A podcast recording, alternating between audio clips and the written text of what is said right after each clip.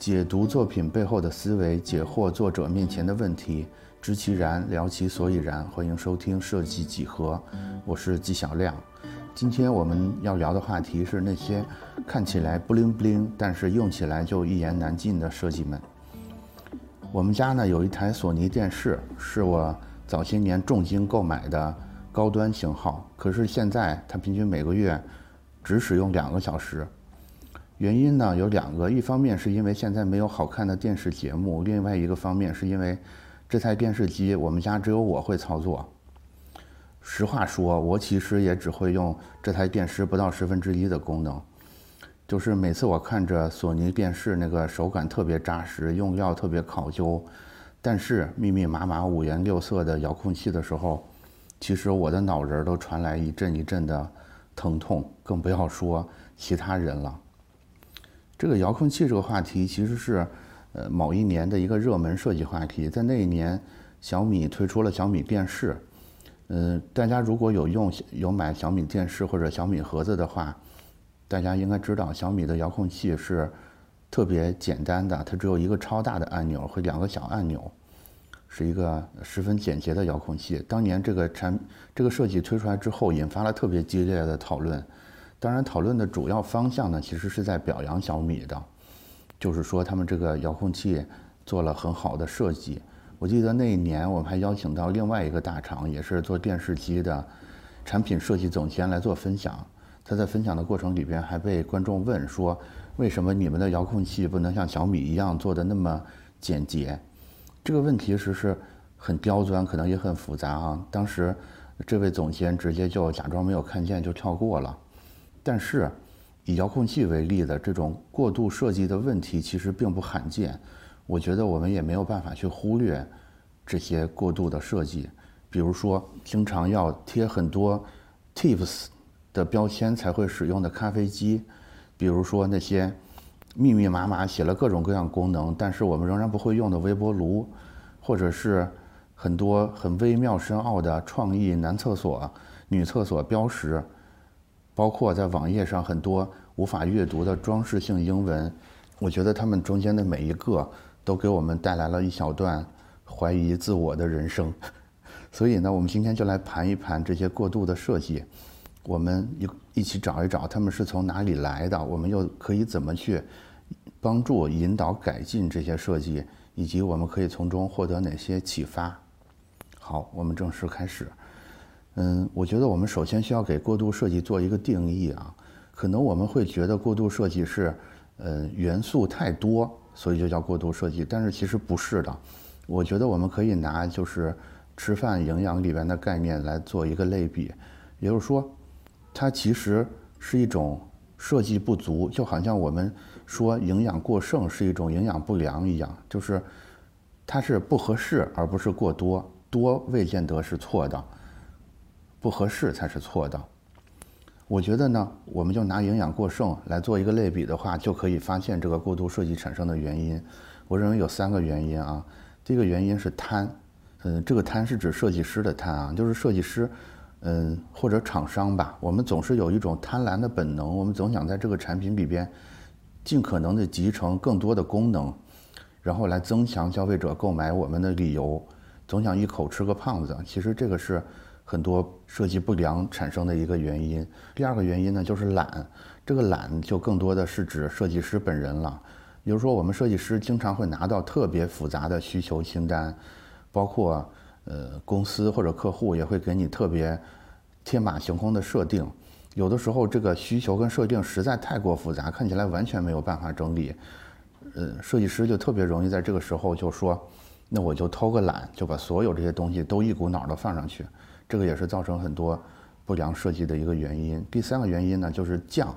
其实匠呢说的也是设计师。呃，我们经常以艺术家自居，所以有的时候碰上了我们偏爱的风格或者喜欢的元素，我们就会或明或暗的偷偷的把它放到我们的设计方案里边去。其实我们也不去考虑它是不是有用，只是为了满足自己的一种审美偏好。我总结的就是这三个原因啊，总结三点，其实这三点背后都有一个统一的原因，这个原因是什么呢？我认为就是自信心不够。也就是说，不管你是贪还是懒还是降，都是因为这个设计师的自信心水平不太正常。什么意思？就是在没有在没有洞察到这个需求的情况下，就展开设计，所以我们就会企图用数量来弥补质量。嗯，有的时候。我认真的想一想，其实我现在我本人就正笼罩在这层恐惧之下。大家可以感觉到，我们设计几何的这个选题啊，也正在因为这个贪婪相变得逐渐杂乱无章。我我的表述里边也越来越多的使用“我觉得”这种词语。其实我觉得，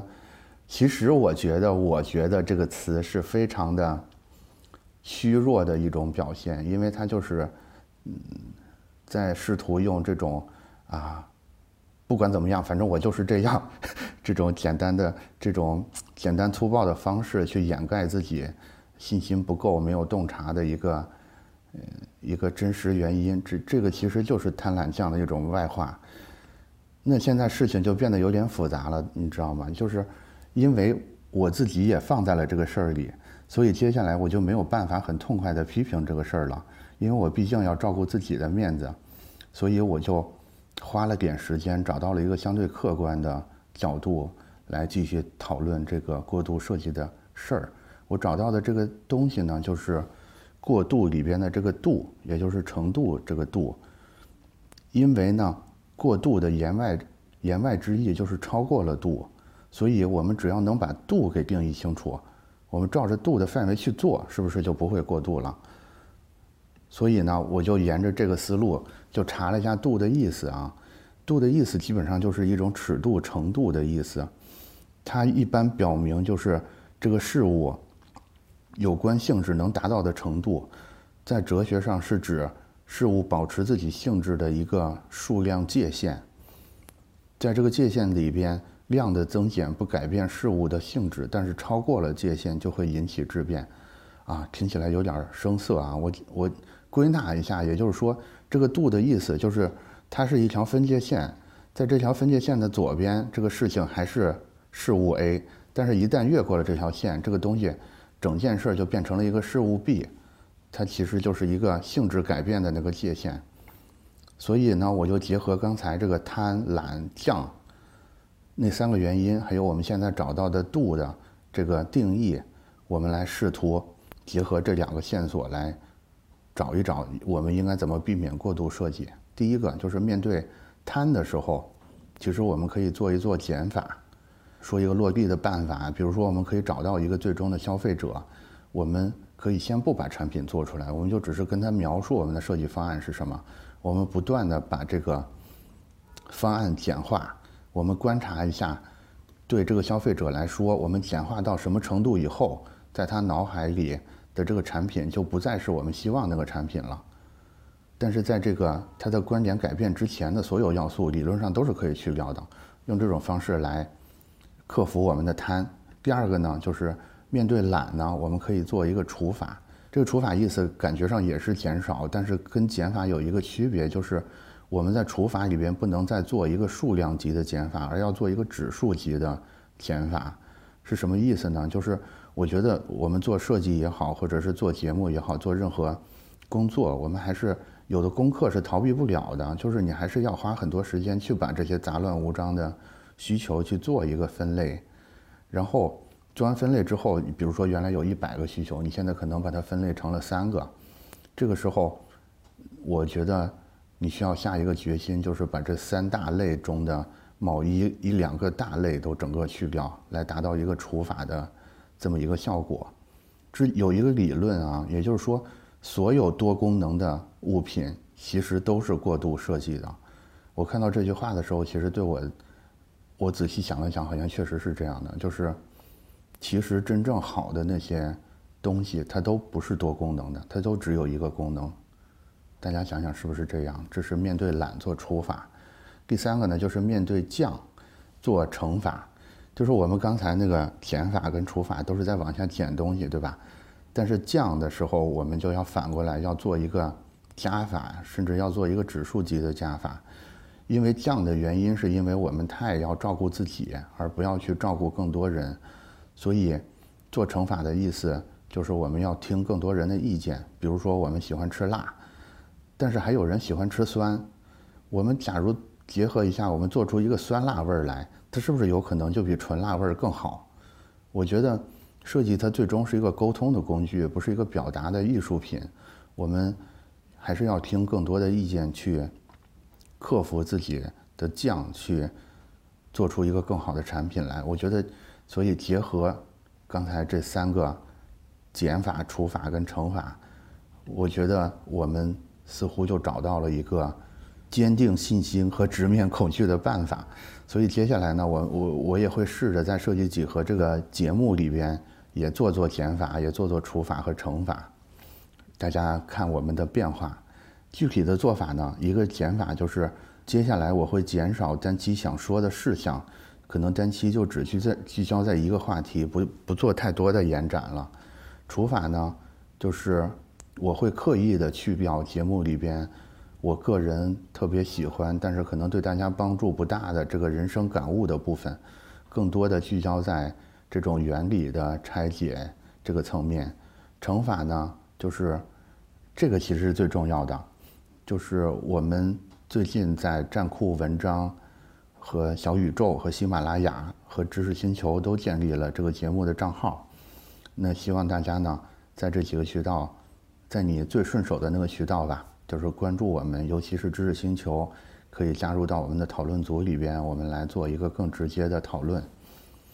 请大家帮忙监督我们设计几何的变化。我觉得我们每一次都要聊一个设计话题，但是我们不能光说不练，对吧？如果我们观察到了一个东西，想到了一个办法，我们一定要把它落实进我们的动作里边。那熟悉我的听众都知道啊，我在每期的最后总是要做一个反转的。所以本期过度设计的反转就正式开始了啊！这次反转我要给大家讲两个故事，两个故事都是五星级厕所的故事。这两个五星级厕所呢做的都很过度，但是却有不同的结局。我先来讲第一个，第一个故事叫做每年赔钱三百万的五星级公厕。五星级公厕呢是很多旅游城市都在推广的一种。公共设施，大家可以在网上搜一下“五星级厕所”这个关键词哈，大家能搜到非常详尽的执行标准。它就是除了要卫生、方便、无臭、美观一般性要求之外，还会要求地面必须是高档大理石台面，还会要求这个厕所周边要有四季的花卉装饰，呃，还会要求这个坐便器要有自动更换坐垫纸的功能。然后每个侧位要安装两个豪华艺术挂钩，全年厕所内的温度在二十三到二十六度，而且在开放的时段呢，需要始终有全时段的一个背景音乐等等，这个是很多呃旅游城市都在推广的一个标准。嗯，我在网上找到一个典型的城市，就是山西的临汾市，从零八年到现在，一共投资了五千余万元。建立了这种标准化的公厕一百六十多座，其中达到五星级标准的有四十多座。嗯，这些五星级厕所每年的管理费用就是三百多万，这是第一个每年赔钱三百万的五星级公厕故事。呃，重点是第二个故事，就是每年盈利数亿的五星级公厕、时尚公厕的故事。就是一九九零年的时候，在柏林的拍卖会，在拍卖柏林市的。厕所经营权有一个附加条件，就是他要求，嗯，就是这个经营权，假如说你拍卖走的话，你需要在城市道路每公里都设置一个公厕。这个时候呢，有一个叫汉斯瓦尔的人，他就拍卖下了这个占地达到了八百九十一平方公里的柏林公厕的经营权。他拍下来之后呢，他就请来了意大意大利啊、日本啊的知名设计师去。给他们给这些公厕做了很多创意设计，比如说有美女主题、酒吧主题，有喇叭型的小便器等等之类，就是选材特别考究，制作也特别精良，甚至获得了很多专利。这些好看的厕所呢，它就顿时就点燃了柏林市民的热情，然后大家有时候甚至会产生：我明明不想上厕所，但是我也要进去看一看这种这种现象。那随着随着这个流量进入到这个厕所里，很多生意就跟着来了，所以很多世界大牌呢就都找到了这个汉斯瓦尔去，去要在他的这个公厕去做一些品牌的推广，比如说这个香奈儿、苹果、三星，他们都是汉斯公厕的客户。很快呢，包括莫斯科和伦敦，呃不，不是伦敦，莫斯科和纽约也有了瓦尔公厕。现在他们每年的这个广告费其实就有数亿。我们结合这两个故事啊，其实都是。呃，我们看来都是过度的把一个厕所做了一个设计，甚至我们单从一个设计用力的程度来看，可能瓦尔公厕是更加用力的，但是他们产生了不一样的结果，一个是每年要赔几百万，一个是每年要挣几亿。听完这两个故事，我们可以再回过头来再想一想，就是设计中的度到底是什么，过度又是什么？我们可以在评论区继续讨论。那欢迎大家扫码我们专栏的头图，或者是站库主页上面的知识星球二维码，然后我们可以做一个更快速、即时的交流跟沟通。我们下期再见。